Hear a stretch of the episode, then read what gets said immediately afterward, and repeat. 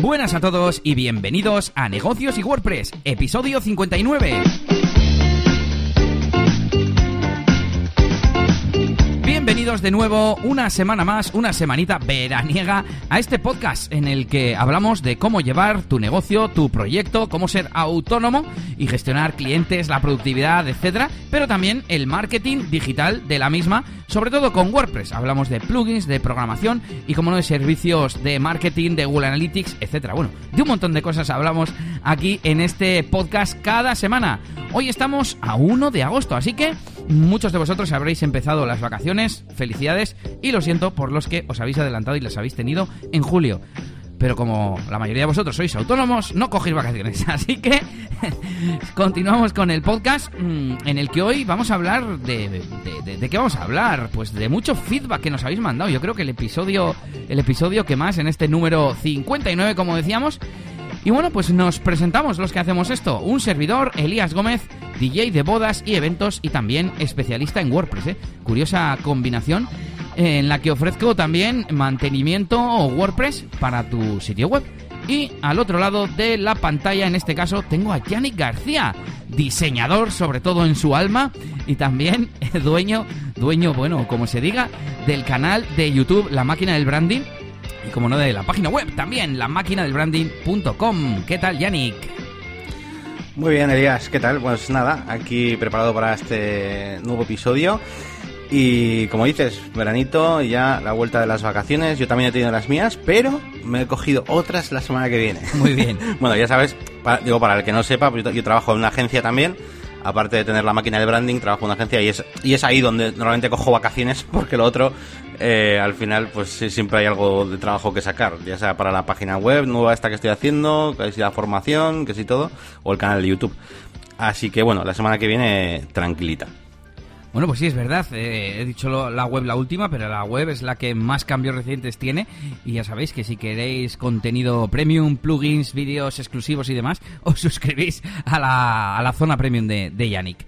Y bueno, pues comenzamos con las noticias de hoy. Hoy no nos vamos a andar mucho con la, por las ramas en las eh, noticias externas o off topic. Así que Yannick, dale. Pues sí, comenzamos un poquito con algunas noticias eh, que comentábamos precisamente algunos compañeros eh, y yo en la agencia estos días y era un poquito acerca de las redes sociales y bueno, una noticia que ya había saltado hace tiempo que es que bueno, se barajaba la posibilidad de que en Instagram pues eh, ya se dejase de mostrar el número de likes de las fotografías, ¿no? Por lo menos al público en general. Cada usuario sí que podría ver sus propias estadísticas, ¿no? Y esta semana pues ha vuelto a salir un poquito el tema, más que nada por eh, algunas declaraciones de algunos eh, responsables de Facebook, como eh, esta chica, Mia Garlic, que bueno, que explicaba un poquito eso, que su intención es que Instagram, pues que sea un, lugar donde la gente se sienta cómoda, tal, no sé qué, y al final todo esto va un poquito en el camino de, pues de, todo este ciberbullying que, que ha habido y tal, está, está todo el tema bastante caliente con todo esto. Y, y bueno, de, de, de paso también eh, pues un poquito dicen que pues para, para que se, se, centre un poquito más el, el, tema en el contenido y cuando las marcas vayan a contratar igual a un influencer, pues que, pues eso, que se fijen más en un poquito en el contenido y no solamente pues en ese número de, de likes. Y ya de paso también, hay alguna otra declaración también en este, en este aspecto, que dicen que van a intentar luchar un poquito pues contra eso de, de, de comprar eh, tantos seguidores, ¿no? Que parece mm. ser que hay un montón de influencers eh, haciéndolo y después de los vídeos de Romuald supongo que mucho más. y, y, bueno, pues era un poquito mm, esta la idea. La verdad es que eh, sí que es verdad que cuando entras a un canal de YouTube, yo por lo menos, ¿eh? Mm, o veis una miniatura de algún vídeo y tal, y, sin querer muchas veces pues te fijas, te fijas en, la cantidad de suscriptores que tiene o las visitas. Y, y muchas veces pasa como con los restaurantes, ¿no? Vas a un restaurante y lo ves vacío, pues por muy bueno que sea, es como que corta un poco más, ¿no? Eh, entonces, pues bueno, pues a veces es complicado subir cuando, cuando empiezas y si tienes poquitas, poquitos eh, likes y tal, ¿no? Así mm. que bueno, a ver qué hacen. Sí, yo había visto alguna noticia, bueno, escuchado en algún podcast que estaban preparando cambios ya desde hace tiempo a este respecto para dar menos protagonismo a lo que es a las cifras y más, pues eso, al perfil como tal, ¿no? A la persona, a su contenido, mm. como tú decías. Así que veremos cómo, cómo evoluciona. Sí, sí, hablaban incluso de, fijarse en el número de comentarios, por ejemplo, o en el número de corazones que hay en los comentarios. de los pero bueno, en fin. Bueno, eh, continuamos con más novedades. Eh, bueno, esta semana también eh, he estado trasteando con algunas cositas de los plugins de CrocoBlock, que, bueno, ya sabéis que utilizo bastante en, mis vídeos también. Y han hecho algunas actualizaciones relativas a, cositas que no funcionaban bien acerca de, de algunas cosas con Advanced Custom Field y así. Pero de paso me he fijado en su nueva página web porque han renovado la página web, lo han, han cambiado un poquito también la forma de, comprar la suite y demás. Em, aunque lo que es la, parte de... O sea, digamos que su web ahora está enfocada mucho en que te compres un pack anual, ¿vale? Pero, eh, de hecho, la gente no suele encontrar el, el producto suelto, le suele costar un poquito pero siguen teniendo los módulos eh, por separado. ¿eh? ¿eh? y la cosa es que además he encontrado que eh, han sacado una serie de, plugins free, plugins gratuitos, que para el que no tenga la suite de CrocoBlock, pues igual le pueden venir bien, ¿vale? Y nada, dentro de su página web vais a Product, Products y vais a Freemium y tenéis ahí unos cuantos plugins gratuitos, ¿vale? la verdad es que es que no son los, los mejores, ¿no? De los que de los que tienen, pero por ejemplo el, el de comparación de imágenes está muy bien y, eh, y os puede ser útil, incluso pues eh, el, el, carrusel, el Advanced Carrusel está muy bien para poner post de forma de slider y tal. Y bueno, quizás destacaría esos dos, ¿eh? Realmente son, nada, son 12, 13 plugins gratuitos que han puesto de Jet. Pero bueno, eh, que sepáis que los tenéis ahí gratuitos. Pues nada, está bien que, que CrocoBlock, eso es, que así se dice, ofrezca estos plugins gratuitos para poder probarlos, que la verdad es que están, muy bien, ¿eh? Yo de ver en tus vídeos, la verdad es que se pueden hacer cosas chulas. Y bueno, hablando de software nuevo, los de Cloud HQ siguen dando la caca semana tras semana con extensiones nuevas que las últimas semanas no las he traído por no ser pesado, pero es que han presentado eh, últimamente una que me ha gustado bastante que se llama Meeting Scheduler for Gmail. Simplemente la instalé, la probé un poquito y sirve para establecer, pues como se conecta a tu cuenta de Gmail, eh, le dices qué calendarios tiene que mirar para comprobar la disponibilidad y entonces te genera un enlace que puede pulsar la otra persona que recibe el email y, digamos, como en la interfaz de, de, ellos, pues elegir un slot y se te queda programado ya eh, la reunión eh, o la cita en tu propio Google Calendar. Me ha recordado a un servicio, no sé si lo hemos recomendado aquí, creo que sí, que se llamaba Calendly, que no lo he utilizado con los novios, me estoy acordando ahora en, el tema de bodas, y debería, porque al final les digo siempre, bueno, pues cuando tenéis disponibilidad? Yo la semana que viene la tengo libre, excepto el jueves por la tarde. Y ya cuando me contestan, les digo para la hora, ¿no? Eh, porque creo que la gente no va, se va a asustar, ¿no? Le vas a mandar a una web que no conocen y con unos slots y una interfaz que no, que no están acostumbrados y que no van a saber ni para qué es. Pero bueno, estaría bien utilizarlo porque funciona igual. Te conectas a tu Google Calendar y ya entonces el servicio sabe cuándo estás libre y cuándo no y puedes generar URLs del tipo calendly.com barra elías barra 30 y, son, y sería una cita de 30 minutos. Algo así. Bueno, pues ahí queda una extensión para Gmail para para hacer citas eh, de forma automática, digamos. De hecho, Calendly tenía una parte gratuita y otra parte de pago y esta, pues aunque creo que también tiene una parte de pago, la parte gratuita creo que es más, más amplia o que te permite hacer más cosas. Pues nada, esta no va en herramientas porque no la he probado exhaustivamente. Pues sí, está, está bastante chulo. He estado mirando ahora unas capturas y tal. Y, está guapo. Yo casualidad ahora estoy empezando a tener algunas, eh, algunas citas eh, que no te he contado eh, a través de, bueno, online, para este tema de la consultoría que estoy ofreciendo un poquito ahora, a través de Apearin y demás. Y la verdad es que mola. Claro, aquí el, o sea, realmente soy yo el que se tiene que instalar la extensión, lo, eh, la otra persona no, ¿no? Entiendo. Eso es. Tú solamente, mm, digamos que... A ver, es que ya no me acuerdo cómo era, pero ah, eh, tienes que pulsar en uno de los botones nuevos que se añaden en el redactor, en la interfaz de redacción, y, te genera un enlace, mm, claro, me imagino que según la cuenta que esté logueada en ese momento en ese Gmail. Estoy pensando que es prácticamente para meter el enlace, el, botón, no hace mucho más. Y la otra persona ya va, es que no está dentro de Gmail, va a otra web y simplemente actúa pues como, como invitado, digamos. Ah, está guapo, está guapo. Bueno, pues sigo con más novedades, como no en este caso de nuestro querido Gutenberg. Gutenberg 6.3, porque claro, estos ponen aquí lo de novedades del 31 de julio de San Ignacio, aquí en Vizcaya, que fue fiesta ayer. Y bueno, pues principalmente tenemos que el bloque botón ahora permite eh, añadir un enlace para que se abra en nueva pestaña. Hasta ahora no podías elegir eh, blank, que se abriera en nueva pestaña. Pues no sé, mm, para mandar a gente a comprar eh, afiliados, por ejemplo. Eh, ¿Qué más? Eh, el bloque de cover y el bloque de media and text, es que en, castellano no sé cómo se traducen. Bueno, mm, media y texto, pues texto, pues te- te- texto, esto y media, ya lo acabo de traducir. Mi multimedia, ¿no? Sería. Eh, bueno, se le han quitado la restricción de los tipos de bloques hijo que pueden contener. Un cover es una foto que dentro puede tener, por ejemplo, un título, un no sé qué. Pues antes estaba restringido a eso, ¿no? Pues mm, a un título o algo que, que le quedase bien. Pero ahora van a dejar meter también una lista, vas a poder hacer, bueno, maquetaciones más avanzadas. Y por último, eh, una nueva API PHP para registrar estilos de bloque. Eh, no tengo muy claro cómo funciona el registro de, de bloques en Gutenberg, pero bueno, me moló porque entré un poco a ver cómo funcionaba y pues nada, pues como cualquier función PHP para registrar estilos nuevos. Hay algunos bloques que tienen un desplegable de estilo 1, estilo 2 y son como presets de, de aspecto, ¿no? Y, y de esa forma puedes cambiar el aspecto rápidamente. Pues, pues a partir de ahora los desarrolladores pueden hacerlo en PHP y no, no necesitan usar JavaScript.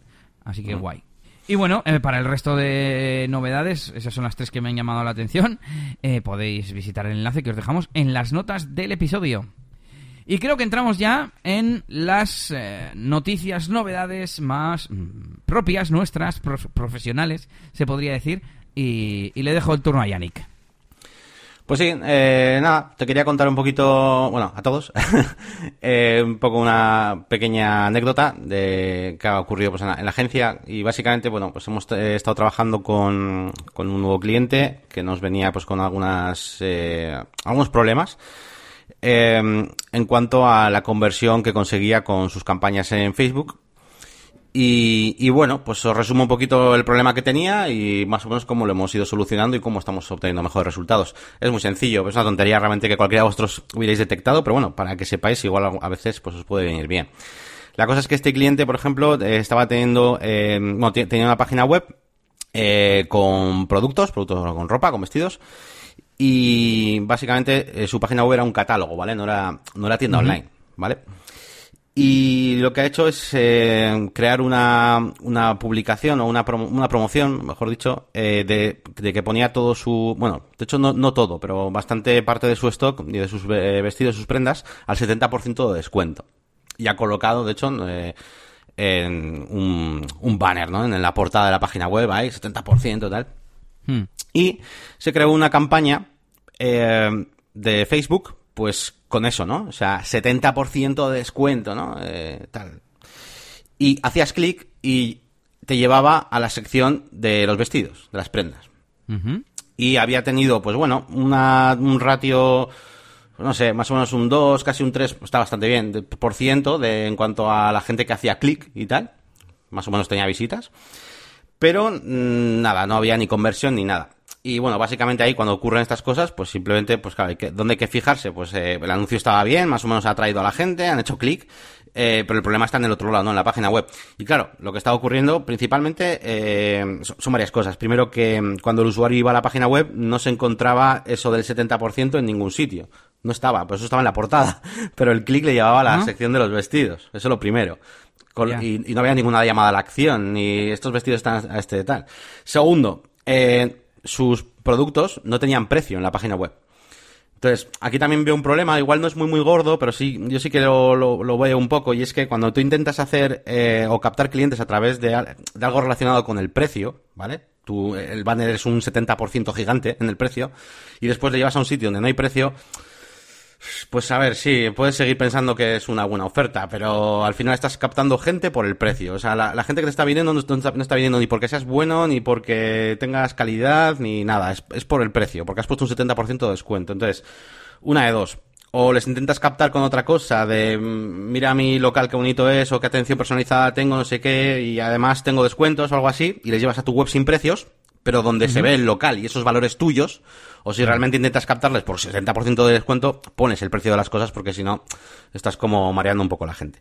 Y luego, por último, eh, un poquito relacionado con lo primero que he dicho, esa página web, esa landing de, de vestidos, donde tú puedes ir, es como un catálogo, es que básicamente es un catálogo, eh, no tenía ningún formulario hecho a medida, en el sentido de que te ponga eh, ¿Te interesa eh, esto? Eh, está al 70% de descuento. Incluso sin lo del 70% de descuento, un formulario que sea, ¿te interesa comprar esto? Porque tenía un formulario de contacto como muy general, ¿no? De, ¿quieres conocernos o algo así, ¿no? Era. Y en otra URL, me entiendo, ¿no? En otra página. No, no, no, en el pie. Por lo menos, por lo, por lo menos tenía uno en el pie. Pero claro, no, era en plan, ¿quieres conocernos? O sea, no, no sé. había muchas cosas, muchos impedimentos como para que te compren, ¿sabes? Iba a decir que no es relativo, el formulario no era relativo a, vale, estás en la sección de vestidos y con un H2 que ponga, ¿qué vestido te interesa? No, ¿verdad? Eso es. Era sin más. Eso es. Entonces, bueno, em, sumando esta serie de detalles, que al final nosotros simplemente lo que hemos hecho ha sido analizar un poco eso, eh, pues fíjate, han surgido cambios eh, muy importantes a nivel de, desarrollo web, de mantenimiento web, eh, casi casi, ¿no? Eh, lo digo también porque muchas veces, yo, para, para los que nos escucháis, eh, pues eso, con, con, un servicio o analizando cosas de una campaña de Facebook, pues puedes encontrar trabajo de mantenimiento web o desarrollo web, ¿no? Simplemente usando un poco la lógica, que tampoco es muy, muy difícil, ¿no? Y bueno, y al final nada, pues hemos hecho esta serie de cambios y la verdad es que ahora, pues de las campañas que estamos lanzando ahora, pues tiene mucho más retención lo que es la página web, están haciendo clic, están llegando los mensajes, pero vamos, sobre todo ya te digo, pues porque pinchas en una cosa que pone 70% de descuento y llegas a un sitio donde te, donde te está diciendo que lo que estás viendo tiene 70% de descuento y que eh, llames para preguntar por el precio. No han querido poner precios todavía, pero bueno, por lo menos es que eso va, va vinculado. Eso es lo primero que a mí me llamaría la atención. Vale, pero ¿en cuánto se me queda? Claro, claro. O sea, o, o, cuánto valía antes o en cuánto se me queda. Uno de los dos datos me tienes que dar. Para yo saber de qué me sirve que un vestido, imagínate, un vestido que normalmente cuesta 100, pero tú lo vendes mm, por 1000. Entonces con el 70% se me queda a 300. Me está estimando igualmente. Claro, estoy es que no sabes cuánto vale. lo estoy poniendo exagerado y ridículo para que se entienda, pero, pero yo necesito saber uno de los dos precios. Y lo ideal sería los dos. Es que no entiendo cómo quieres llevar leads a una página web en la que no está el precio. Por eso decía que yo, yo, yo de hecho, la, la, otra opción que había barajado también es en plan, pues oye, mira, llévales a, otros valores que tú tengas, porque la verdad es que tiene un sitio, un local plan espectacular y tal, pues yo que sé, aunque sea que parezcas ahí la hostia, ¿sabes? Y no sé, les traigas por eso, o yo que sé. Pero si vas al precio, macho, pues eso. Bueno, ¿Y están llegando leads entonces? Eh, sí, ahora sí están llegando.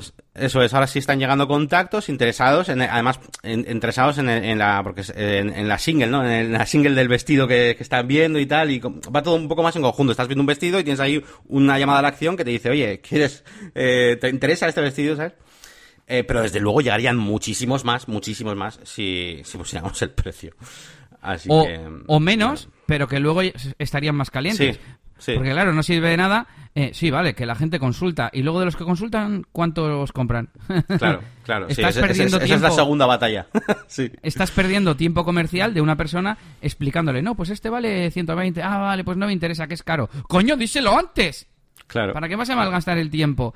Y otra duda, eh, ¿qué digamos, ratio de conversión tiene eh, los visitantes del anuncio a los que llaman? O sea, visitan el anuncio, llegan a la web desde el anuncio 100 y de esos 100, ¿cuántos llaman?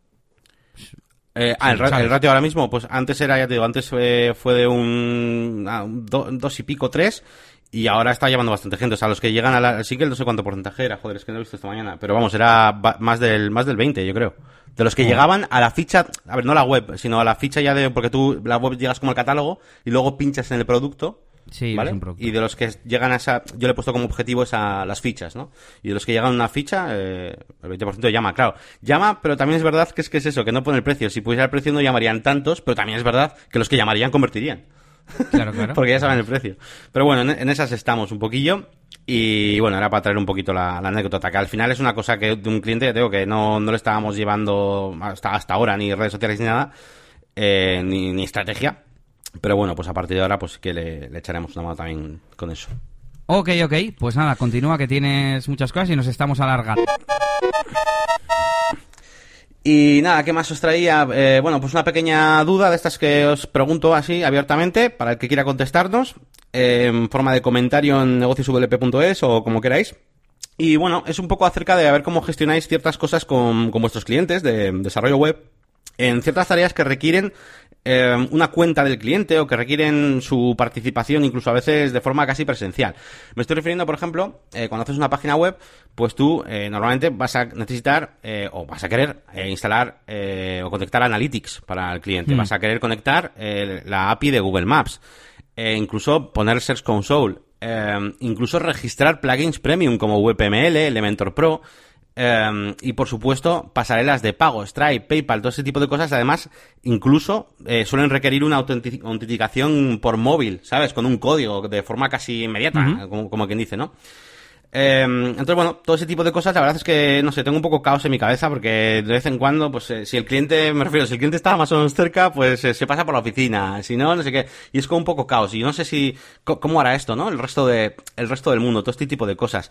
Eh, lo dejáis para la fase final del proyecto y, yo qué sé, en cuanto terminéis el proyecto le decís, necesitamos crear una cuenta de Analytics, una de app, de Maps, una no sé qué, de tal, y, y después de haber terminado ya la página web lo hacéis, lo hacéis al principio, Em, no sé, ¿cómo gestionáis estas cosas con los clientes?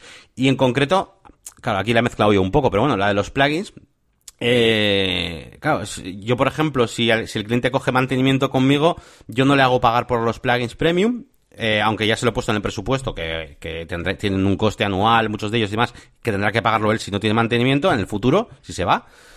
Eh, pero claro, en ese caso, eh, no, o sea, el momento en que quieras tener, quiera tener su propia cosa y no estar conmigo, necesita una licencia suya, comprarse sus cosas, pero si lo hace desde el principio, no sé, es como un poco caótico y, ellos no saben comprarlo, eh, le cobráis una gestión por comprarlo vosotros, eh, porque ellos no saben ni qué comprar, ellos no saben ni lo que es el WebML, obviamente. Entonces, sin más, eh, lo lanzo ahí, en general, para que habléis un poco y penséis un poco qué contestarme y por si queréis eh, darme dar vuestra opinión, vaya. ¿Yo puedo contestar? ¿O, dejo comentario? contesta, contesta. Bueno, eh, tienes aquí Analytics, eh, la API de Google Maps, o no sé si las vas a dejar los puntos en... Sí, los dejaré en, el post, sí. Vale, pues te, te, voy diciendo rápido. Analytics. Analytics tiene bastante bien el tema de los usuarios, los permisos y tal. Lo ideal sería, o bien que el cliente, si ya controla o sabe hacerse una cuenta, te dé permisos a, tu usuario. O la parte un poco más chunga, que tú le hagas una cuenta para la web específica y, que te des permiso a ti mismo y luego la cuenta se la quede el cliente y si quiere le puede cambiar la contraseña, porque tú vas a seguir pues, pudiendo entrar. Sí, me refería más bien a, vas que a ver, a ver sus datos, eh, que, que, ahí ya pues el cliente igual me ha contratado SEO o cualquier servicio y entonces evidentemente me va a dar acceso a lo que sea. Es más bien cuando haces una web nueva, la conexión y, sí, y le digo al cliente, oye, que esto mola, es gratis y deberías tenerlo, ¿sabes? Y, pero necesitas una cuenta de Google. Y, ¿sabes? Y no, y no quiero, no, me hace bien que me dé su contraseña para entrar y hacerlo yo todo el rollo y coger la, la clave UA, ¿sabes? Pero si te, si te añade al o sea, dentro de su propiedad. Sí, sí, que no, que no sabe hacerlo. Me refiero, doy por hecho que no sabe hacerlo. Sí, sí, es el caso más normal, más habitual, es que no sabe ni, ni, que existe, ¿vale? Sin más, entonces, bueno, pues eso. Si no sabe ni que existe, es la otra, la creas tú. Y haces tú todo y, se lo das. Igual que le das las claves de, no sé, de, de usuario de WordPress, mismamente, ¿no? Que esas las creas tú pues lo mismo. Eh, Maps API, usa OpenStreetMaps. en esta no me he visto, no, no sé cómo, cómo sería, claro, porque aquí encima es, mm, tienes que decirle al cliente que meta la tarjeta de crédito en su cuenta. Es que eso ya es todavía más delicado. Search Console, pues estamos un poco en, en, lo mismo que lo de Analytics, no sabría decirte. De plugins, tenemos el episodio 46 para que lo consultéis, porque ya no me acuerdo de lo que dijimos. eh, pasarela de pago, de nuevo, dinero, qué chungo. Eh, pues es que esto, es que esto no, no, no sé cómo lo hace la gente, es que es una muy buena reflexión porque mismamente me pasa a mí ahora que estoy haciendo con un, con un amigo una tienda virtual y le he dicho que tiene que, que dar de alta una cuenta de negocios, digamos, de PayPal. Eh, bueno, ya, ya, me ayudarás a, montarla, que en esto sabes tú más. O de, me da igual, o de RedSys, que, bueno, de las tarjetas de, de crédito normales, ¿no? Como digo yo. Y, y, no sé cómo lo vamos a hacer, que lo voy a tener que acompañar yo al banco, porque claro, no sabe ni lo que tiene que pedir. Es un poco eso lo que, lo que preguntas, ¿no? Sí, no lo sé cómo lo... A ver si nos dicen los demás cómo, cómo lo hacen. ¿Tú? Bueno, para, para, no dejarlo ahí en plan, a ver qué hacéis, y yo no digo nada. Bueno, yo básicamente eh, hago lo más o menos lo que ha dicho Elías. O sea, yo creo, suelo crear una cuenta de Google al cliente Eh, eh, claro, él ya, él ya suele tener una muchas veces, pero yo le creo una, en plan web no sé qué, ¿sabes? Para cosas de la web, Sí. arroba gmail.com. Y ahí pues meto, me registro en todo lo que pueda. Cuando necesito esto, pues le llamo por teléfono, le digo, oye, te va a llegar una clave, ¿cuándo vas a estar? No sé qué. Es un poco esa parte la que me quiero evitar, no sé si puedo hacer otra forma o lo que sea. Al final lo hago así, lo hago de la manera más cercana posible. Si están cerca, muchas veces, que se acerquen a la oficina y, y ahí mismo relleno los datos para que le llegue al móvil la clave y todo ese tipo de, de cosas. Y en cuanto a los plugins eh, pro y todas esas cosas, yo ya os digo, hago un presupuesto inicial de, de una página web, por ejemplo, ahí pone que los plugins se pagan aparte y que, y que, eh, y que va a tener que pagarlos el día que esto, pero que si me contrata un mantenimiento, yo le incluyo las licencias hasta que se pire. Y normalmente, normalmente lo suelen contratar, con lo cual no, no suelo contratar eh, licencias externas. Pero claro, si algún, algún cliente, de hecho he tenido algún cliente que venía con una web vieja y tenía, no tiene el tema, el theme actualizado y tengo que comprar la versión pro para poder seguir utilizando su esto. Y nada, pues con él en, con- persona, en persona lo he hecho. Ven aquí, que, porque el tío no sabía ni lo que tenía que hacer y nada, ven con tu tarjeta de crédito y compramos esto. Es que no, es que claro, si no por teléfono, es que si no, no se me ocurre otra. Y campañas de Facebook e Instagram, eh, lo que es para acceder a su cuenta y que si no tiene una, lo mismo, ¿no? Eh, claro, eh, sí, eso es, es un poco lo mismo. Bueno, pues venga, pasamos ya de, de tema. Eso sí, ya sabéis, dejadnos vuestras eh, respuestas en negocioswp.es y cuéntanos novedades sobre la máquina del branding. Bueno, pues rapiditas pero interesantes. Eh, que tengo un nuevo vídeo, eh, algunos ya lo habréis visto, que es un mini challenge de estos que, que alguno me, me ha empezado a mandar, ya hicimos el de la cabecera de Bog. Pues ahora eh, alguien me escribió pues para decirme, oye, ¿cómo se hace esto? no Y básicamente era una web que tenía una animación en SVG, era un cohete y tal. Así que bueno, yo hice mi propia versión del cohete. Eh, sí que es verdad, ya nos hemos comentado antes Elías y yo que, que se podía haber diseñado y animado casi más, de forma más, más rápida, realmente más rápida incluso, con Adobe Animate, que es un programa específico para hacer estas animaciones, que es clavadito a Flash, o sea, funciona igual, hasta se llaman igual los, los menús. Eh, pero lo he hecho en After Effects, que al final pues lo conoce un montón de gente, o por lo menos es mi percepción. Pero bueno, dentro de poco haré un tutorial de Adobe Animate porque me ha, me ha resultado interesante el comentario de Elías. Y Pues bueno, espera un momento, básicamente... espera, antes de seguir, porque... Hay que darte el aplausito de nuevo vídeo. Y eso, bueno, y básicamente, pues eso, exportar de After Effects a una página web, ¿vale? Es el tutorial. Luego, ¿qué más? Eh, bueno, que he dejado todos los archivos, como siempre, la ilustración, el proyecto de After y la plantilla de Elementor para importarla directamente, eh, la tenéis en la zona Premium, ¿vale? Eh, de mi página web. Eh, también he dejado la guía rápida SEO en la zona Premium, esa gui- eh, un poquito lo que comentamos el otro día en el podcast aquí. Eh, Un poquito me guía, que bueno, igual la voy desarrollando poco a poco, ya sabéis que estoy ahora metiéndome un poquito en el tema del SEO. Eh, quizás eh, también algún vídeo en, en el canal dentro de poco. Pero de momento ya he dejado ese PDF con un poquito lo que yo pienso que es, eh, bueno, lo que debería ser un servicio SEO, qué cosas habría que tratar y qué herramientas para mí son las más importantes. Y tenemos ese PDF también en esa zona premium. He añadido un plugin más a la zona premium que se llama WooCommerce Dynamic Pricing and Discounts, que es un plugin profesional de pago, vamos, pro, iba a decir, eh, que es bastante interesante y viene a colación un poco de todas esas quejas que tengo yo siempre de, de WooCommerce, que no deja de hacer una mierda de ofertas ni de mm, cambiar precios con reglas de descuento y nada. Bueno, pues con este plugin lo podéis conseguir y está de puta madre. Y por último, tengo aquí apuntado una pequeña duda que también a ver si me podéis ayudar, o incluso tú, Elías, o. Bueno, sí, eh, porque no, no, es, no es algo muy complicado, que es básicamente. Me gustaría tener algún sistema para notificar a los usuarios de mi zona premium, pues qué cosas voy subiendo y qué cosas voy metiendo y tal. Ya, incluso no solo a los usuarios, sino incluso a gente que entra en mi página web, pues que vea que meto cosas. Porque si no, ¿cómo sabe lo que pongo? ¿Cómo sabe lo que, lo que va a comprar? Incluso para los que están ya metidos dentro, joder, pues para que les noti- notifiquen, ¿no? Son como dos cosas diferentes. Yo, por ejemplo, cualquier membership site que he ido por ahí muchas veces, tienen como los posts como bloqueados. O sea, pero claro, sus descargas son, son posts. En mi caso, la mayoría son archivos de momento, ¿no? Y, y un vídeo, por ejemplo. Entonces no puedo hacer eso de crear post. Hombre, podría hacerlo, pero es un poco rollo. Entonces no sé, no sé qué sistema utilizar eh, para ambos usuarios, ¿no? Para el que ya está registrado, eh, decirle, hey, hola, eh, archivo nuevo. Bueno, eso supongo que con algún... Y por eso te pregunto a ti, porque tú creo que has usado alguna vez algo de esto, de mandar emails con WordPress. Y, y para los otros, para los nuevos, pues no sé. No sé si hacer una sección con entradas y hacer un articulito de blog de cada uno. Que subo el WooCommerce Dynamic Pricing Discounts, pues un poquito, un articulito pequeño. Que subo la guía rápida de SEO, un articulito pequeño. Pues igual me merece la pena. No sé, ¿tú qué harías? Pues a ver, lo primero que he pensado ha sido que la gente pudiera ver lo que hay en la zona premium, pero que los enlaces no estuvieran activos, pues digamos por programación, ¿no? A mí, claro, pues se me ocurre que debería ser, ser fácil. Claro, tú como usas eh, un plugin que es Download Monitor, no sabría decirte. Luego he pensado cuando has dicho eh, en plan público y tal, ah, bueno, pues que, bueno, de hecho la primera cosa que se me ocurrió es, bueno, pues les envías un email a la semana o a cada X con las novedades. Eh, el nuevo les, les, dices nuevo vídeo de en, YouTube, aunque sea gratis, les avisas. Eh, nuevo plugin añadido a la zona premium, tal. Eh, para lo cual ya sabes que les tienes que pedir consentimiento. y, y, por último, se me ha ocurrido lo que ya has dicho tú, que es una especie de, blog, ¿no? ya sea con una categoría que sea zona premium, donde vas poniendo todo lo nuevo que, que vas subiendo, o bien, como en el email, haciendo un resumen de, pues, esta semana en, en, la máquina del branding, el vídeo nuevo que has puesto, el plugin nuevo que has puesto, el nuevo episodio de negocios y WordPress, yo qué sé, lo que sea. Y, se, y se me ha ocurrido lo último al pensar en, en lo de mm, el aviso con, con a través de, de, WordPress y tal, o sea, pensando en que sea automático, ¿no? Con Download Monitor, eh, he pensado que igual tiene algún filtro o algún add-on o alguna cosa que te permita generar un email automático con nueva hmm. con las nuevas descargas.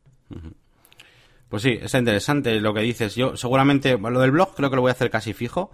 Eh, pero me, preocupa, por ejemplo, eso, las descargas, por ejemplo, de Elementor o de UnitPress, pues una 2.6 me hago un artículo, ¿vale? Pero una 2.6.2, que va a hacer un artículo cada vez que hay una mierda de versión en medio, ¿sabes? Y ese tipo de cosas de, eh, ha actualizado ese, el plugin, pues me molaría, me molaría tener de alguna manera, tío. Pero bueno, ya investigaré. simplemente a modo de, de, changelog o algo así. O ten, Un, un, un, único post o una única página que se vaya actualizando sola. Pero claro, entonces no sale como nuevo en ningún sitio. Si alguien se suscribe por RSS, no le va a llegar lo nuevo.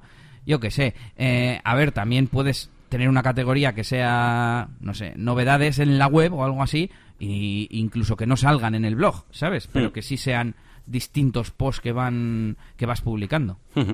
Sí, sí. Vale, vale. Algo de eso. Bueno, pues cambiamos de web y de la máquina del branding.com nos vamos a eliasgomez.pro. Y es que ya tengo publicado el artículo de RGPD. ¡Ole!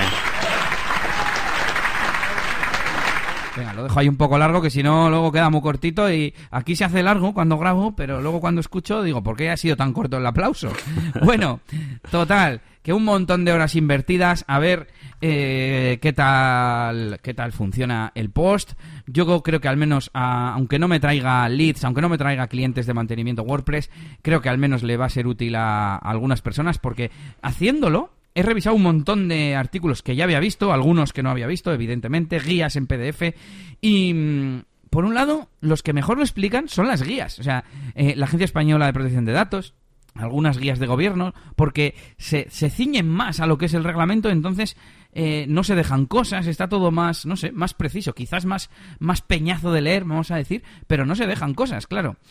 ¿Qué más? Bueno, esperaba que el, el artículo fuese 80% práctico, 20% de información o teórico, y me ha quedado al revés. Una chapada de la leche en cuanto a explicación de RGPD y, muy poca parte técnica. De hecho, casi no hay capturas ni explico cosas. Pero es que, claro, por ejemplo, de cómo crear eh, la primera información y, y, el checkbox en formularios, es que si ya sabes usar el plugin de formularios, es añadir dos campos que son bastante básicos. Uno de texto HTML eh, y otro de casilla de verificación. O sea, no tiene mucho misterio. Si, si, si tienes dos dedos de frente, ya sabes que tienes que marcar que el checkbox es obligatorio, porque si no, para que no se pueda enviar el formulario que lo he puesto también en el artículo, pero que no, no explicarlo paso a paso no le veo el sentido, ¿no? Y bueno, hay algunos, me ha apuntado algunas cosillas que quiero añadir o corregir o mejorar, como por ejemplo el tema de las cookies. he recomendado un plugin que es el que más se, se recomienda en los artículos o, o, en ayuda a WordPress, que es de referencia, por ejemplo. Pero mm, tengo pensado ampliarlo en el futuro más, de forma un poco más técnica, ¿no? De, definir o explicar qué cookies son las que son las cookies técnicas famosas y cuáles son las que recopilan datos. Cómo hacer que no se implanten hasta que el usuario acepte, etcétera, etcétera, etcétera. Y bueno, pues os dejamos el enlace en las notas del episodio y creo que os he explicado ya, ya todo. Yo creo que lo he explicado bastante casual, bastante coloquial Y aunque me ha quedado un poco largo, por lo menos está todo bastante cubierto. Y nada, pues espero, espero que os guste. A ver, sé que llego un año y pico tarde, o, o tres y pico tarde, depende cómo se mire.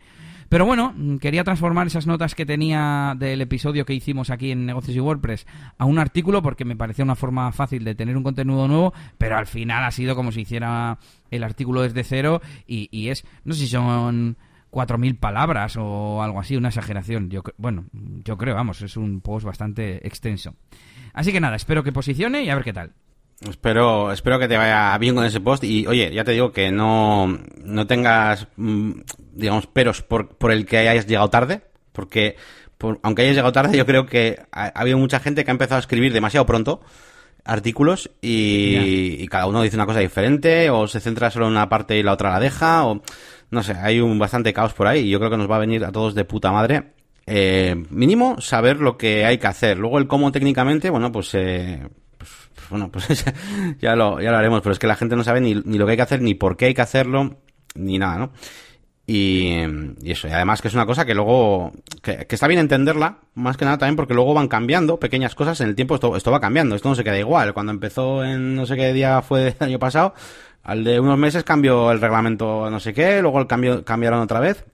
Entonces, bueno, que está bien que entendáis el porqué de las cosas para que luego podáis, eh, bueno, pues ir adaptándoos a las nuevas normas. Sí, al principio explico un poco eso, ¿no? Que, que, voy a explicar las soluciones a nivel general, no a nivel específico técnico y que dependerá de tu situación.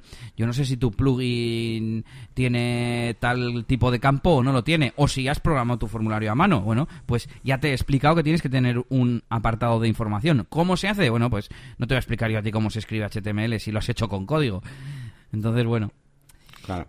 Y nada, pues pasamos a otro temita. Y es que hace algunos episodios que os comenté que mmm, las cuentas de ING Direct de negocios se iban a dar de baja, vamos, iban a dejar de existir y iban a dejar de funcionar. Pero tampoco expliqué qué tenía que hacer la gente. Y como he estado estos días haciendo cosas relacionadas, digo, bueno, lo voy a refrescar. Y me he abierto por aquí un email que me enviaron y que decía que a partir del 25 de julio, es decir, hace cuatro días, ya no se podrían utilizar eh, tus, las tarjetas y los TPVs. Así que si en los últimos días habéis ido a pagar y no os funcionaban, era por eso. A partir del 3 de agosto, esperemos que mañana, mañana a partir de cuando escuchéis esto, dice operatividad limitada, servicio de remesas deja de estar disponible en plan para pasar recibos para cobrar por domiciliación. Y por último, el 3 de octubre deja de estar operativa la cuenta. Y yo esta semana me he tirado varias horas entre bajar al banco a la Caixa, que tengo una cuenta ahí también, y voy a activar ahí el, cobro de recibos para los clientes. Y es la leche, esto es como lo del RGPD, que cada uno dice una cosa, porque le he consultado al asesor y me dice que no necesito hacer un nuevo mandato, eh, que es el documento de autorización para poder pasar todos los meses eh, el cobro de los recibos a los clientes, ¿no? A, a, cada cliente. Pero claro, resulta que hay un código de identificador del acreedor, de, del que, que cobra la pasta, que soy yo, y es el IBAN de mi cuenta de ING. Entonces yo entiendo que ese dato lo tengo que cambiar y que por tanto sería un nuevo mandato. De hecho, claro. yo entiendo que es que está, yo nunca lo he hecho como cliente, pero se, por lo que yo he entendido leyendo, el cliente tiene que llevarlo a su cuenta como para decir, mira, he firmado esto y, y autorizo a que este, y yo entiendo que es a que este número de cuenta me haga cobros eh, todos los meses. Además, Eso con, es. con, este concepto que suelo poner MANT de mantenimiento, y guion y el nombre del cliente, ¿no? Pues MANT, la máquina del branding. Y, y, si le paso con otro concepto, no debería poder cobrarle. Y si le mando desde otra cuenta, yo entiendo que no debería poder cobrarle. Pero no lo sé, no lo sé. Bueno, pues, pues eso, ahí queda eh, comentado el tema de ING y el tema de los, de los recibos. Y, y nada, pues que lo sepáis, que eh, eh, eh ya no podréis utilizar las tarjetas y el día 3 no podréis eh, pasar recibos a cobro. Y el 3 de octubre ya deja de estar disponible en dos mesecitos. ¿Tú qué métodos de pago utilizas normalmente, Yannick, o en la agencia? Eh, tenemos el contrato este SEPA, bueno, que es lo que estás diciendo tú, básicamente, ¿no? Sí, el SEPA sí. es, es, eso. Eh, para todo el tema de las recurrencias, ¿no? Pues mantenimiento, SEO, marketing, cosas esas eh, un poco todo en el tiempo. Y, y lo otro es con transferencia bancaria, cuando se trata de hacer pues pagos de normales, de pues un, un pago único, por así decirlo, o un adelanto, cosas así, pues lo vamos a hacer con, con transferencia bancaria. Bueno, sí, claro, eso es. Estoy mirando, uh -huh. no me acordaba exactamente de las siglas de SEPA, es Single Euro Payments Area. Eh, pues un poco es una normativa, podríamos decir, una iniciativa, pone aquí en Wikipedia, para simplificar un poco eh, temas de pagos en la Unión eh, Europea. Y hay como varias, a ver cómo pone, esquemas, sí, esquemas de, de, pago. Y está el Direct Debit, que es donde está el famoso Core y el famoso B2B, que es básicamente para cobrar a personas normales o para cobrar a otra empresa. Entonces se suele mm. utilizar el de cobrar a otra empresa porque además eh, permite menos tiempo de devolución. Me acuerdo cuando estuvimos mirando esto hace unos años y que en plan lo eh, el, mandato mandato es solamente el nombre que tiene el documento de autorización. El mandato core eh, daba no sé si 28 días o dos meses o algo así, una burrada para poder devolver el, el recibo. Es decir, tú le cobras a un cliente, le sigues trabajando dos meses y de repente te devuelve los dos últimos. Y sin embargo, el B2B eh, permite mm, hacerlo eh, con dos días o algo así, era máximo, o cinco días como, como mucho. Y claro, pues no sé, pues, si, el cliente te lo firma, pues mejor, ¿no? O sea, mejor utilizar el, el B2B, que además es para eso, es para, para empresas. Siempre se supone que a los consumidores normales se les, se les protege más, ¿no? Que, que las empresas somos los, los fuertes. ¡Uh, cuidado! Pero bueno. Y hablando de empresas y de autónomos, voy a contarte mis novedades de DJ Elías. Venga, vamos rápido, para no alargarme como siempre. Tuve una boda el sábado, bueno, en realidad solo la parte de la fiesta, de las bodas, unas bodas de plata, y salieron perfectamente. Venga, fuera, fuera el aplauso ya. Y además, eh, bueno, te iba a decir, me han, dejado ya valoración positiva. Valoración no como tal en una web, pero espero que me la dejen porque ya el día siguiente me, escribieron por WhatsApp en plan un mensajito de estos de muchas gracias por estar en un día tan importante para nosotros y animar la fiesta y fue todo muy bien y gracias, gracias, gracias. Lo he compartido en redes sociales y, lo he metido en mi web, pero claro, no me sirve eso para mejorar la puntuación en, los sitios. Además, estos no vinieron por bodas.net, así que les mandaré seguramente de Google Maps. Así que, bueno, a ver si, a ver si me, dejan opinión positiva como tal en, Google Maps. Bueno, y hablando de opiniones positivas, he entregado la semana pasada un vídeo de, bueno, el siguiente que me tocaba y les ha gustado mucho. En, en, este caso eran unas bodas de oro y yo hablaba con dos de las hijas y, nada, pues les pedí valoración y me han dejado dos valoraciones en Google Maps de cinco estrellas, además dos por uno. Yo se lo mandé el email a las dos y lo han puesto las dos, así que perfecto. No sé si es un poco un poco trampa, pero bueno, así compensamos con los que dejan cuatros y con los que no dejan opinión, a pesar de haber quedado contentos.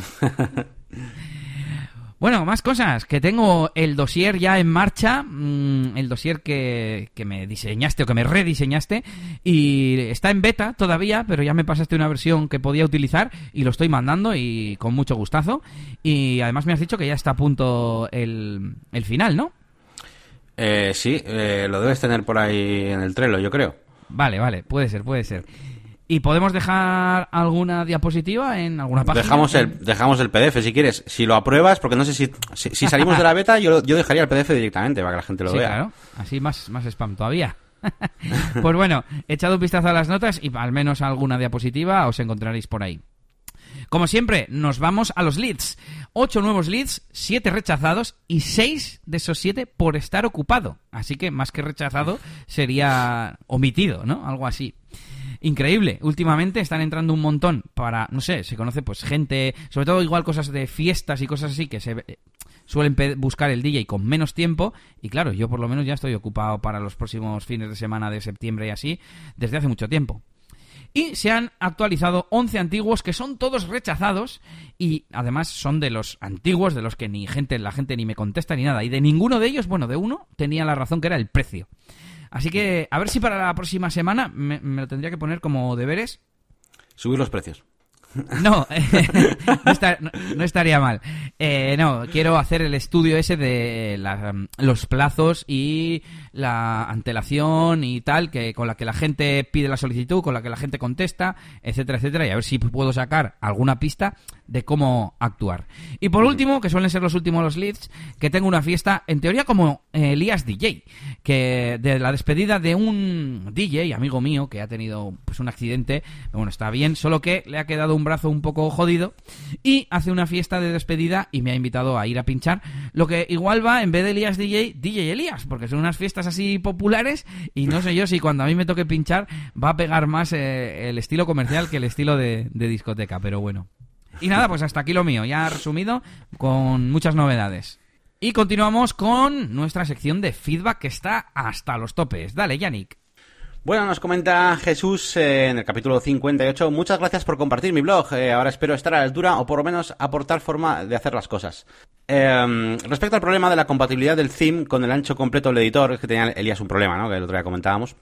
Eh, simplemente con añadir estas líneas en, en, el CSS me imagino que funcionará y nos pone ahí pues un poquito lo que debería tener la clase align full eh, en CSS para que esto funcione, ¿no? Básicamente eh, margin left y luego pues calcula, bueno, en unidades eh, con de viewport, por lo que veo, menos 50 VW más 50% y para el margin right pues lo contrario. Y todo esto con un ancho del 100 VW, ¿no? Es del, del viewport width, ¿no? Exactamente, eso es. Viewport width eh, pues, pues nada, pues muchas gracias. Eh, realmente, claro, es que el, problema es que, falta esa clase en el tema. ¿no? Bueno, falta esa clase, no, falta las, el estilo a esa clase en el, en el theme, claro. Eso es, y puse este código y me funcionó como perfectamente. La cosa es que yo recordaba un vídeo que vi pues hace un montón de meses eh, de una WordCamp en la que no sé si ¿Quién era? ¿Quién era? No sé si Mauricio Gelbes o Juan Hernando o alguno de estos que explicaba pues cómo añadir esta compatibilidad, ¿no? Pero claro, lo explicaba más como remaquetando la página y demás. Pero la verdad es que esto tiene todo el sentido, o sea, entiendo el código perfectamente y lo añadí y me funcionó, así que pues ya está, muchas gracias Jesús. Y continúo yo o continúa Yannick. Continúa tú, venga, uno cada uno. venga, eh, pues Enric nos dejaba otro comentario que dice: Hola chicos, muchas gracias por nombrar nuestro podcast. Antonio y a mí nos ha hecho mucha ilusión, en parte nos hemos inspirado en vosotros. Pues muchas gracias a vosotros. Un día podíamos hacer un programa a cuatro voces, pues no estaría mal, hacemos un crossover hablando de GPL. Venga. Del tema formación, Yannick puede escoger el ejemplo de Tellado, que hace cursos presenciales y da opción en streaming. También hace formaciones online para pequeños grupos de 5 o 6 personas. Yo hice con él hace unos años un curso de WordPress y la dinámica online era muy parecida a la presencial, porque era en directo. En su web tiene las formaciones que hace. Un saludo y un abrazo muy fuerte. Pues nada, muchas gracias, eh, Enrique. Hoy, pues muy interesante lo que dices. Yo nunca me había imaginado la posibilidad de hacer eh, o sea, a más de una persona eh, de manera online en directo, porque ahora mismo yo sí que estoy ofreciendo esta consultoría y estos cursos eh, personales, ¿vale? A una persona. Pero es muy interesante, o sea, sería más como dar una clase, de, realmente. Estar yo en una pizarra, imagínate, y, que los demás fueran monitores, eh, cual película de, de, de Stallone como era esta, que salían ahí todos los monitores. Bueno, pues Demolition Man. Eh, pues sí, me parece muy interesante. No sé cómo lo haría. Claro, tendría que hacerlo a través de la web, ¿no? Con algún rollo tipo como cuando, cuando metes webinars, ¿no? Eh, Eso estaba pensando, sí. Algo así. Pues es muy interesante, me, me, ha gustado mucho este, este comentario, porque para mí, eh, para mí mis opciones son los cursos online que voy a subir ahora, ya este siguiente mes, ya empezaré las, las primeras clases de varios de los cursos y irán a la zona premium.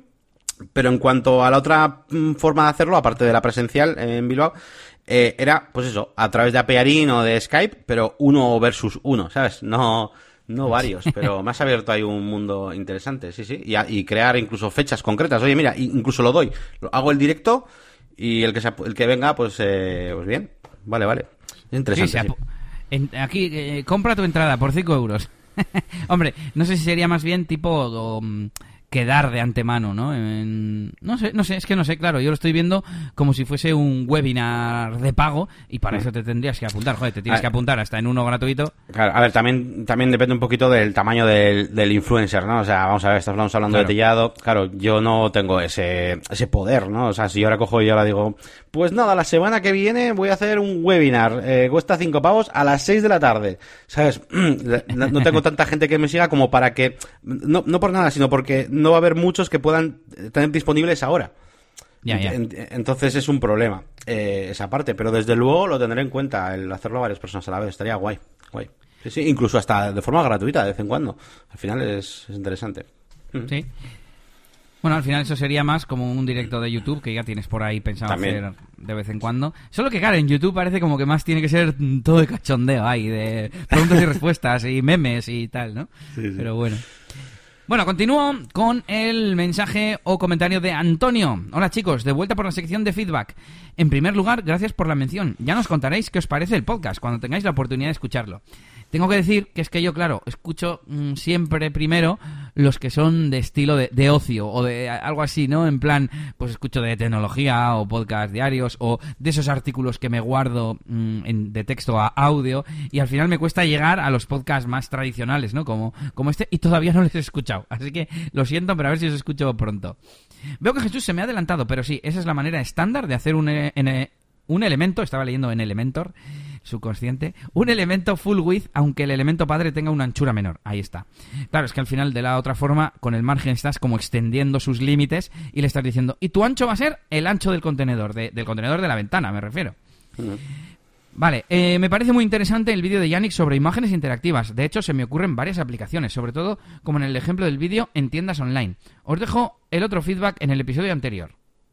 Bueno, pues ya hemos contestado y el episodio anterior va Yannick con él. Antonio en el 57 nos dice, hola chicos, eh, con respecto al tema de las agencias in-house quería hablaros un poco de mi situación anterior eh, de empleo, ¿no? En el podcast lo comento un poco por encima. Eh, bueno, todo esto viene a colación de que hablamos un poquito de, bueno, pues de que poco a poco se están haciendo ah, más el tema de las agencias in-house, ¿no? Y no contratar tan- tanto agencias externas, sino más bien contratar profesionales para tu empresa, ¿no? Bueno, continúo. Dice, la empresa donde trabajaba, Antonio, es una empresa grande que había crecido hacia un grupo empresarial con varios hilos de negocio muy diferenciados. La principal, unos institutos de formación profesional privados, seguidos de una empresa de reformas, una clínica de cirugía estética y un concesionario de coches de alta gama. Cuando empezaron intentaron incluso tener a varias agencias, pero vieron que el trabajo y los plazos no se adaptaban al crecimiento de la empresa, por lo que empezaron a contratar un equipo interno. Al principio tenían un fotógrafo a media jornada para cubrir las actividades, una diseñadora gráfica y un redactor. Más tarde llegamos un SEO expert y yo en materia de desarrollo web. Al final, antes de salir, ya éramos en el equipo de marketing 10 personas a jornada completa. Tres redactores social media, dos diseñadores, un programador, un maquetador, una SEM, un fotógrafo, videógrafo y, por supuesto, la jefa del departamento como, eh, como maestra de orquesta. Eh, um, lo malo, lo malo que le veo al paradigma de la agencia in-house es que tiene que haber una persona responsable de que las cosas se ejecuten siempre correctamente, se establezca una previsión y que no se haga todo según los pensamientos del primer café de la mañana. Y lo más importante, que haya comunicación entre departamentos. Los últimos meses terminó, eh, terminó por estancarse la cosa y decidí salir de ahí. Lo bueno de trabajar con una agencia es que suelen tener gestores de proyectos que administran y aconsejan los posibles cambios y la evolución del proyecto. A veces las pausas y las demoras son fantásticas para ver la efectividad de los cambios. Un saludo chicos, nos seguimos escuchando. Bueno, pues muchísimas gracias eh, por tu comentario y por compartir esta experiencia tuya. Eh, y nada, pues a ver, estoy totalmente de acuerdo. Además, de- bueno, de hecho has puesto un caso bastante óptimo, pero vamos, yo, con, yo conozco eh, otro tercer problema de, las agencias in-house es que muchas veces contratan a, gente que intentan hacer de todo, ¿vale? O sea, un, SEO que haga el SEM y que haga también con- eh, contenidos y no sé qué. En tu caso, por lo menos, teníais bastante distribuido las diferentes eh, facetas, con lo cual, bueno, ni tan mal.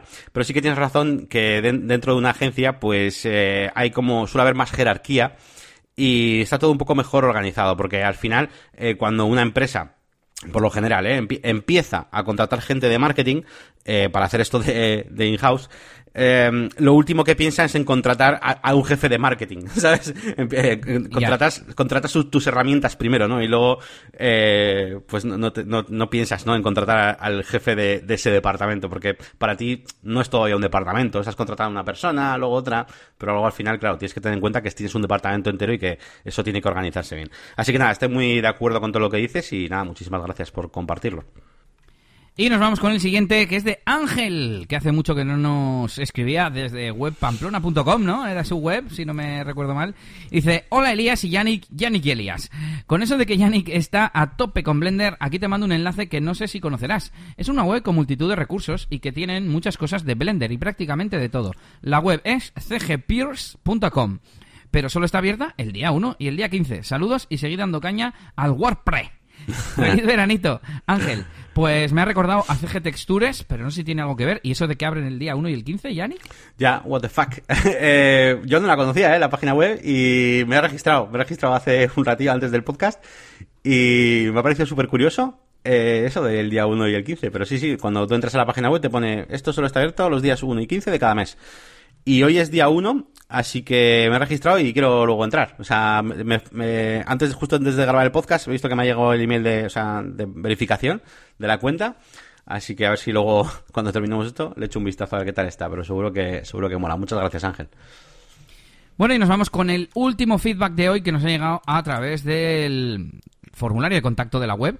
Siempre tengo la duda de cuando no nos ponen que no lo compartamos en el podcast, no me queda claro si se puede compartir, pero bueno, no hay nada así muy privado. Bueno, básicamente es un oyente de Valencia que se llama Vicente. Hola Vicente, que se presenta y tal, dice que nos invita a unos cafés o cervezas cuando nos pasemos por allí.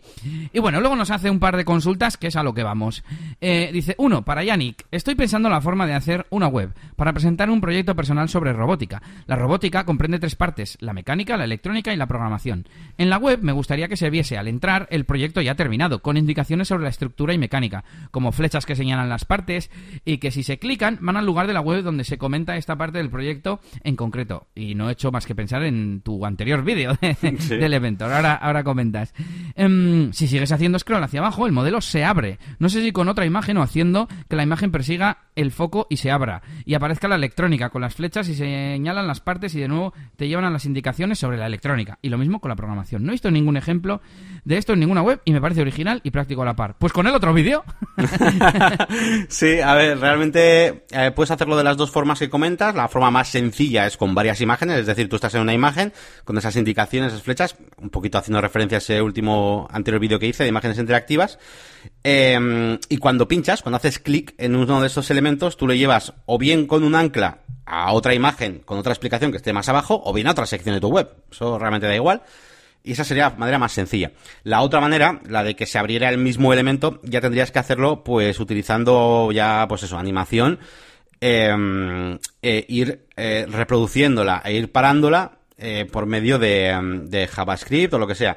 Lo más fácil para esto, y vuelve a salir el tema otra vez, al final tiene que haber hecho el vídeo de, Adobe Animate, eh, es hacerlo con Adobe Animate, precisamente porque tiene esas características que tenía antiguamente Flash, ¿no? Que eh, con esa pequeña programación, que antes era ActiveScript, pero ahora utiliza ya algo más Canvas y tal, pues puedes ir reproduciendo y parando una animación y haciendo más interactiva tu tu presentación sin que tengas que cambiar de sección. Pero claro, ahí ya te estás metiendo en el tema de aprender una herramienta nueva y bueno, pues no sé cómo te ves tú con el Adobe Animate.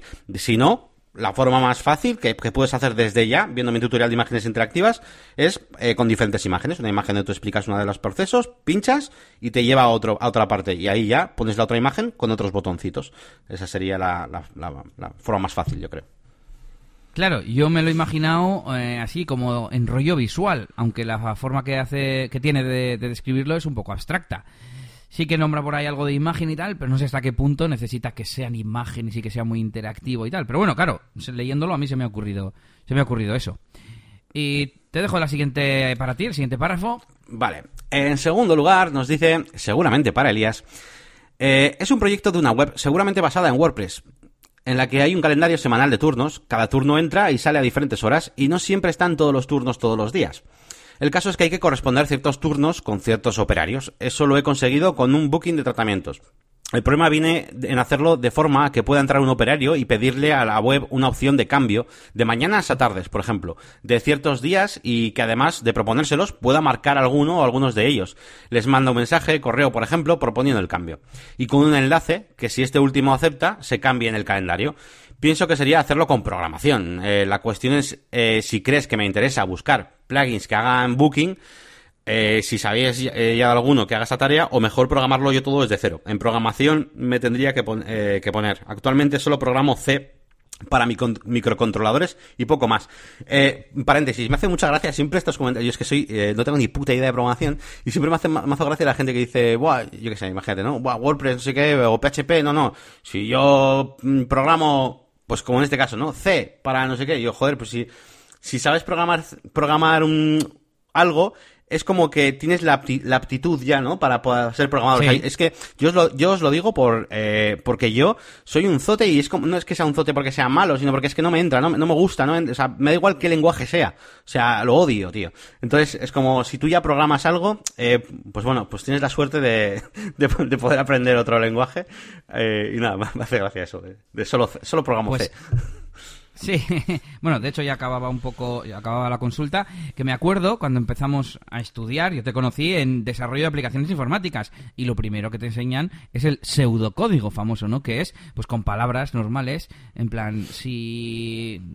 Pues eso, si la variable x vale 3, 3x, eh, bueno, no sé, ya no me acuerdo qué ejercicios hacíamos, pero bueno, más como, eh, pues eso, if, bucles y tal.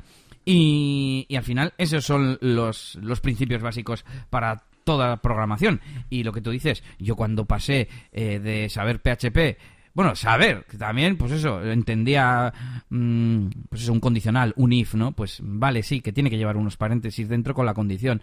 Bueno, pues eso es la sintaxis, que es lo que cambia en cada lenguaje, pero hmm. pues pasar de PHP a JavaScript, pues es fácil. Pasar de, no sé, no sé, otro tipo de lenguajes más a, bajo nivel, ¿no? De esto de máquina o C. C es un, un lenguaje de más bajo nivel, pero vamos, si sabes programar en C, seguro que sabes aprender PHP. Sí, sí, yo, bueno. yo, iba a decir que yo te animo a hacerlo porque Elías es un buen ejemplo de, eso, ¿no? Porque muchas veces eh, el tío eh, sabe coger y, buscar una función, igual no se acuerda de cómo se llama, de memoria, pero bueno, la busca, mira los parámetros que son y ya está, ya con esa información ya es capaz de, programarlo, ¿no? Porque tiene esa mente de, de, saber programar, ¿no? En general.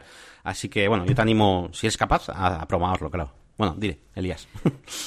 Bueno, yo iba a decir que, mm, por un lado, si ya lo has conseguido con un plugin de Booking, pues igual tiraría por ahí, pero claro, si ya empiezas a tener eh, necesidades específicas, como has comentado, claro, para eso has tenido que probar muchos bookings o haber montado muchos sistemas de reservas para saber cuál es el adecuado, que no es mi caso. Y Yannick, no sé si, creo que sí ha montado alguno, pero claro, no, no sé si conoces alguno que haga eso, como mm, que puedas establecer unos, unas franjas horarias y que luego la persona que va a venir lo pueda em, confirmar o algo así, como que tú le invitas a que venga y él lo confirma, ¿no? Que sería algo así. Sí, tienes que buscar, es que ahora mismo no me acuerdo de nombres, ¿eh? pero en Codecanyon hay unos cuantos, creo. Eh, tienes que buscar plugins que, que tengan la función de, de empleados, ¿no? Que normalmente suelen tener. Y, muchos de ellos se permiten empleados, employees o no sé, no sé cómo lo suelen llamar, ¿no? Y Manager o algo así, ¿no? Eso es. Y muchos de esos plugins pues sí te permiten hacer ciertas, eh, ciertas cosas. Pero claro, tienes que mirar bien, bien cuáles quieres, porque yo he hecho muchos proyectos de donde se requerían funciones así un poco específicas y hay como dos salidas. O, eh, una de dos. O, o le preguntas al cliente cuál es el, cuál es el objetivo, qué quieres hacer. Nada, pues quiero vender esto y que se pueda reservar y tal. Y bueno, y no, y el cliente es flexible en cuanto a lo, que va a hacer exactamente la aplicación, con lo cual tú le puedes asignar una serie de plugins y decirle, ¿te valdría con esto? Está chulo, tal, es barato, muy bien, vale. Eh, porque si no, si lo tiene muy claro y necesita una cosas a medida, eh, nada te impide, o sea, nada le impide tener más condiciones a medida dentro de seis meses y dentro de ocho, y Elías lo sabe bien, que ha estado programando también cosillas por ahí. Eh, con lo cual, a mí me da miedo que, que, eso, que consigas un plugin que hace justo ahora todo lo que quieres, pero dentro de tres meses, pues quiera el cliente hacer más cosas y ya te la va a liar, ¿sabes? Entonces. Sí, que aparezcan las fotos de los empleados en cada turno. Por, eso, eso es, por ejemplo. Entonces tienes que hablar mucho con tu cliente y, averiguar eso, averiguar hasta qué punto lo tiene claro cómo quiere ser mm, ya final o mm, si se le acaba de ocurrir esa funcionalidad ahora y dentro de tres meses puede ser otra. Desde luego la opción de programarlo siempre es la mejor si eres capaz de hacerlo, claro que ahí es donde iba yo ahora, porque yo tengo una mente muy analítica y muy lógica, y a mí análisis de, bueno, la, asignatura de análisis se me daba muy bien. Eh, identificar en un enunciado cuáles son las entidades, qué relaciones tienen, etcétera, que al final son, eh, bueno, en una base de datos normal las tablas y las relaciones, y en, WordPress pues los custom post type y las relaciones que creamos a través de, de custom fields. En tu caso, pues claro, yo crearía una... Me faltaría más lo que llamábamos restricciones, cada empleado, por ejemplo, solo puede estar en una vez en un turno. Eh, o yo qué sé, ¿cuántos? Mm, no se me ocurren ahora más ejemplos. No sé, cada turno puede durar un máximo de X horas, ese tipo de, cosas, ¿no? Que luego te ayudan a poner las reglas de programación. Y, claro, sí, yo podría definir pues una tabla de turnos, una tabla de, de qué más era. Bueno, sí, los turnos tendrían horas, eh, si es de mañana, de tardes y todo eso que nos ha dicho. Y, luego mm, programar las funciones que para que usuarios externos se apunten o no, ¿no? Ya no me acuerdo del enunciado muy bien que nos ha dicho, pero vamos, a lo que voy que es tener muy claro, mm, más o menos lo, mismo lo mismo que ha dicho Yannick en cuanto a la primera parte, de informarte muy bien de los requisitos y bueno, mm, a ver, igual me parece un poco complicado. Eh, una cosa es que puedas ser capaz de, con el tiempo, vamos, con el tiempo, eh, a corto plazo, aprender a manejarte en PHP y en las funciones de WordPress, y otra hacer este sistema ahora desde cero, de la nada. Igual yo tiraría por lo de los plugins. Pero bueno, aquí nuestra respuesta y luego venía un poco la despedida y que se guarda otra cosa para otro día. Pues muchas gracias Vicente por tu mensaje. Por cierto, curioso que luego nos lo ha mandado también en audio. Sí, yo lo he escuchado en audio. Lo primero, yo en cuanto he visto que había audio, yo voy a escucharlo y, me ha gustado bastante escucharlo. Está guay. Sí. Eh, lo podemos dejar como, como extra en, en, el episodio. Bueno, y con esto terminamos el feedback y nos vamos con las herramientas en un tita. Venga, dale, Yannick. Bueno, pues la primera herramienta que os traigo eh, se llama Bulk Add Terms y sirve para poder meter categorías, eh, perdón, bueno, categorías, para poder meter terms o términos, ¿no? en castellano. Es que esto de la palabra categorías, pues un poco... De forma masiva, ¿vale? Es un plugin que, que es viejuno y su última actualización es de hace un año, pero, como es una mierdilla lo que hace, pues tampoco importa. Hombre, si encontráis otro que hace lo mismo, pues mejor. La cuestión es que lo que hace es que tú en un blog de notas, donde tú quieras, te escribes la lista de las categorías, eh, metiendo, pues eso, texto normal, con un guion si quieres que sea subcategoría, y con dos guiones si quieres que sea sub subcategoría, y así continuamente. Y eso lo copias, lo pegas en el plugin este y te crea todas las categorías. Y esto me ha sido útil eh, las, eh, esta semana, ¿no? La anterior, eh, porque estuve haciendo un proyecto donde el cliente quería eh, que metiera todas las categorías de su catálogo de productos de maquinaria y me pasó un listado gigante, tío, pero muy grande, muy grande. Y es una, era una rayada desde WordPress. Y de hecho me di cuenta y dije, joder, qué rayada es hacer esto, no sé, como, pum, meterla, aceptar, no sé qué, volver para atrás. Encima luego, no sé, el, el tema de las páginas que tienes que ir pasando ahí cuando estás en las categorías. Bueno, pues nada, busqué y encontré este plugin y nada, con esto de puta madre. Pasé ahí el texto que me había pasado el cliente, lo pegué, lo formateé un poco con reemplazar y tal. Y, listo, y todo es para adentro. Pues muy bien, y un plugin que recomienda Yannick y un plugin que recomiendo yo, que este lo utilizo bastante y lo tenía aquí en la recámara para dejarlo luego en alguno de estos episodios, y se llama Drag and Drop Featured Image que viene a ser pues lo que dice, eh, te reemplaza el cuadro de añadir imagen destacada por un cuadro de arrastrar y soltar y es muy cómodo porque no entiendo cómo al contenido sí puedes arrastrar una imagen y para añadir una imagen como imagen destacada tienes que darle al botón de añadir medios, se te abre ya la, la ventana de gestión de medios y ahí sí ya puedes arrastrar. Entonces, te ahorra un clic nada más, pero es un clic de esos que a mí me tocan las narices sobremanera. Sí, sí, sí. Así que nada, hasta aquí este episodio. Ya nos estamos alargando un poquito a pesar de que no ha sido demasiado largo hoy. y nada, esperamos que os haya gustado, que os suscribáis si es la primera vez que escucháis este podcast y que visitéis en negocioswp.es y visitéis, visitéis no, y dejéis vuestro comentario o nos escribáis desde la sección de contacto. Y también podéis visitar nuestras páginas web. La máquina del branding.com y eliasgomez.pro. Y por supuesto, te puedes suscribir a la zona premium de la máquina del branding de Yannick para plugins pro, vídeos exclusivos, recursos, eh, digamos, de documentos gráficos y cosas así que crea Yannick, o como el documento de la guía SEO que ha explicado antes, o al mantenimiento WordPress de mi página web, por si quieres eh, que te tengamos, eh, bueno, que te tenga yo en este caso, bien vigilado tu sitio web, actualizado, con backup y todas esas cositas. Pásate y echa un vistazo. Y si te vas a casar, también recordemos que puedes entrar a djelias.es. Aquí tenemos muchas iniciativas y más que van a llegar. Bueno, un saludito y hasta la próxima.